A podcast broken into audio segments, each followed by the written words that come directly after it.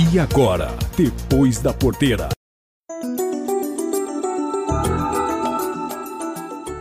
Ainda respinga no Brasil aquela fake news que veio do interior da China falando que havia suspeita de Covid numa embalagem de frango. Fake news que reflete em comércio até hoje.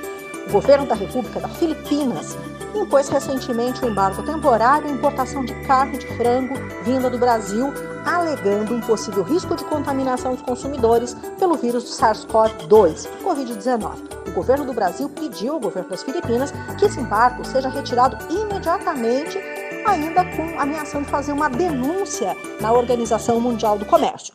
Todas as recomendações da Organização das Nações Unidas para Alimentação e Agricultura, FAO, e também da Organização Mundial da Saúde, a OMS, é de que indicam que alimentos e suas embalagens não são vetores de transmissão de Covid. Na verdade, é um consenso né, da comunidade científica nacional e também das agências de classificação de risco de autoridades sanitárias do mundo todo de que o vírus SARS-CoV-2 não é transmissível pelo comércio de alimentos. Ainda assim, né, Filipinas são o único país a impor restrição à carne de frango brasileira, alegando um suposto risco de transmissão, sem ter é, evidência qualquer ou sem ter provas qualquer. As autoridades brasileiras atuaram rapidamente, responderam os questionamentos, forneceram documentação detalhada uh, sobre a regulamentação, orientação, protocolo e tudo que tem sido cumprido pelas empresas brasileiras no setor de alimentos. O Ministério da Agricultura e Pesca e Abastecimento do Brasil adotou aí medidas preventivas para assegurar não só esse alto nível de segurança sanitária que o Brasil tem,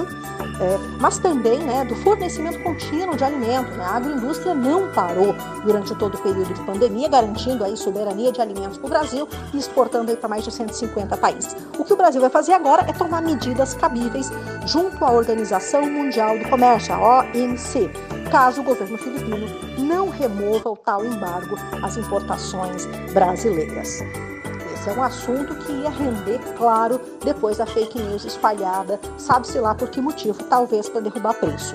Falando agora de suínos, né, as cotações atingiram preço máximo, o mercado de suínos muito aquecido. A combinação de aquecimento da demanda final, devido a um período aí de início do mês e ainda uma menor oferta de animais para abate no mercado interno, impulsionou os valores do animal vivo e da carne nas regiões acompanhadas pelo CPE, que é o Centro de Estudos Avançados de Economia Aplicada. Ah, nessas principais praças que foram monitoradas, os valores atingem preços históricos e chegaram a R$ 8,19 o quilo do suíno posto no mercado em Minas Gerais, uma variação aí de 5,13% ao mês. Já no estado de São Paulo, o valor chegou a R$ 7,98 o quilo do suíno posto, variação de 3,5%. Santa Catarina, o preço do suíno para retirada atingiu R$ 7,55, uma variação de 4,28%. No estado do Paraná, o preço do suíno a retirar chegou a R$ 7,53, variação aí de 3,5%. Os especialistas do CPE uh, dizem que essas uh, consecutivas, essas altas consecutivas dos preços do animal e da carcaça dificultam aí o repasse ao preço dos cortes, que é bom para o consumidor ainda, mas já começa a sentir no supermercado aí uma altazinha de preço. É que o mercado interno está concorrendo com a demanda internacional, principalmente China querendo comer a nossa carne suína. Vale lembrar que a renda da população ainda está comprometida, né? uma boa parte da população tem a renda comprometida diante da crise gerada pela pandemia de coronavírus, o que limita a demanda, mas também tem um poder de consumo impulsionado pelo, pelo recurso repassado pelo governo federal. Já custo de produção é importante, né? Paraná, o custo de produção que começou o ano em R$ 4,45, agora está R$ 4,55, R$ 10 mais caro. No Rio Grande do Sul, começou o ano com R$ 4,06, termina agora o mês de agosto a R$ 4,68, 62 centavos. mais caro o custo de produção.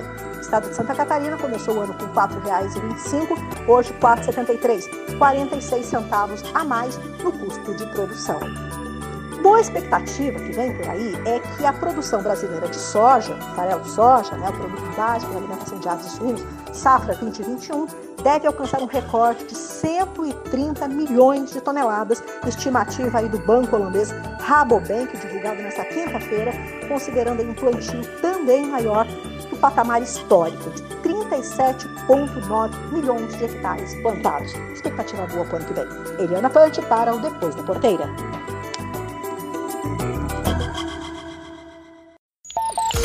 Esse foi o Depois da Porteira, o agronegócio em destaque.